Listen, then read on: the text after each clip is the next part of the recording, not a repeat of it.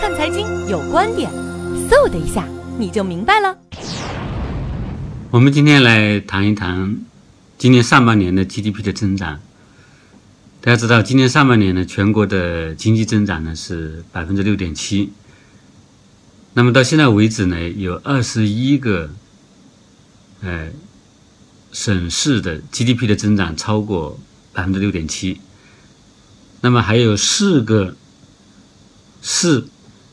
或者说省，它的 GDP 增长呢低于或者等于六点七。呃，一个是北京、上海，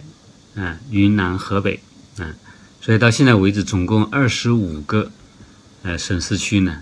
呃，公布了这个上半年 GDP 的增长啊，其中有四个是低于，呃或者等于全国的呃平均水平，嗯，那么这里增长最快的呢，呃是呃重庆啊、西藏，还有贵州，啊，重庆和西藏呢上半年都是增长十点六，嗯。呃，贵州是增长十点四，嗯，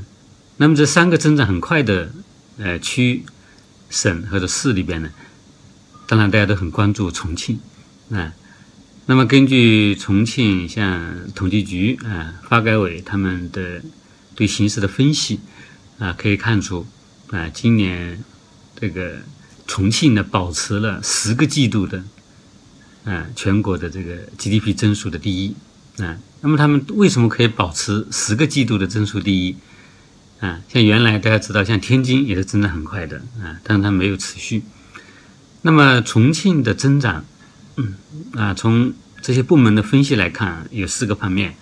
啊，一个就是说它的区域发展比较协调啊，比如说重庆，我们知道它分成五大块，实际上就是三个大块啊，因为重庆山区啊。山比较多啊，生态的建设的任务很重，所以呢，这个整个重庆呢，大家看地图可以看得出来是三个菱形连在一起，所以它的渝东南啊、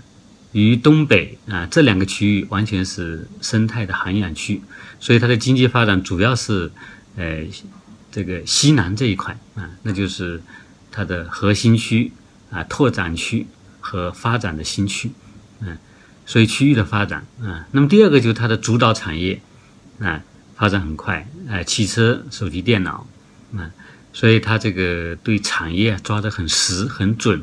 所以保持了全国的这个总量上的优势。比如它的汽车啊，全国八辆汽车有一辆是重庆生产，全球有三台手机、电脑有一台呢是重庆生产。那么第三个亮点呢，就是中新合作的第三个区域项目。啊，在重庆就是以物流为主，那么第四个呢，就是它的投资增长比较快，那所以主要这四个方面。